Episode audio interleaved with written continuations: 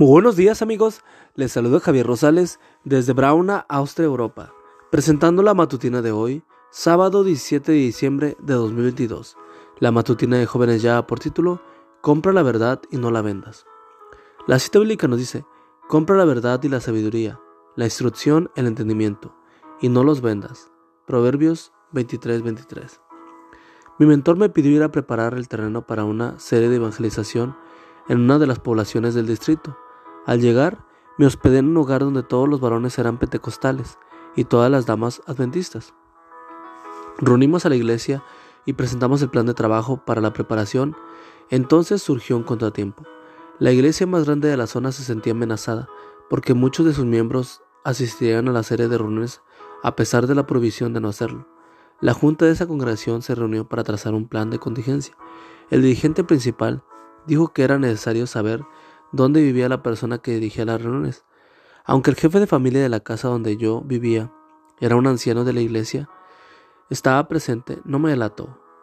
Después de varias reuniones y cuando la campaña estaba por empezar, mi anfitrión decidió compartir una idea con su junta. Si no podemos con el enemigo, debemos unirnos a él. Es mejor invitarlo a unirse a nosotros. Ofrezcámosle trabajo con nosotros. Pongámoslo a dirigir nuestra iglesia les garantizó que no sería muy útil, pues es una persona de muchas ideas y un gran predicador de la palabra. Cuando le preguntaron cómo sabía tanto de mí, se vio obligado a confesar que yo me estaba hospedando en su casa. Aquella idea lo salvó del linchamiento. Una mañana llegó un grupo comisionado a mi casa.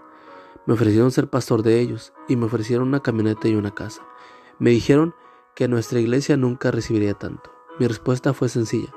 Quizá nunca llegue a tener todo lo que me ofrecen, pero hay algo que obtengo en la iglesia que ustedes no me pueden dar. Díganos qué es y se lo daremos también. La salvación, respondí.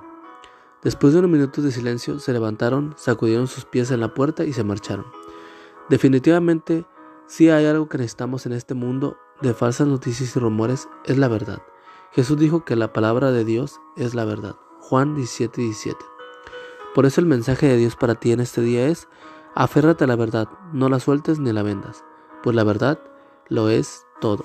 Amigo y amiga, recuerda que Cristo viene pronto y debemos de prepararnos y debemos ayudar a otros también para que se preparen, porque recuerda que el cielo no será el mismo si tú no estás allí. Nos escuchamos hasta mañana. Hasta pronto.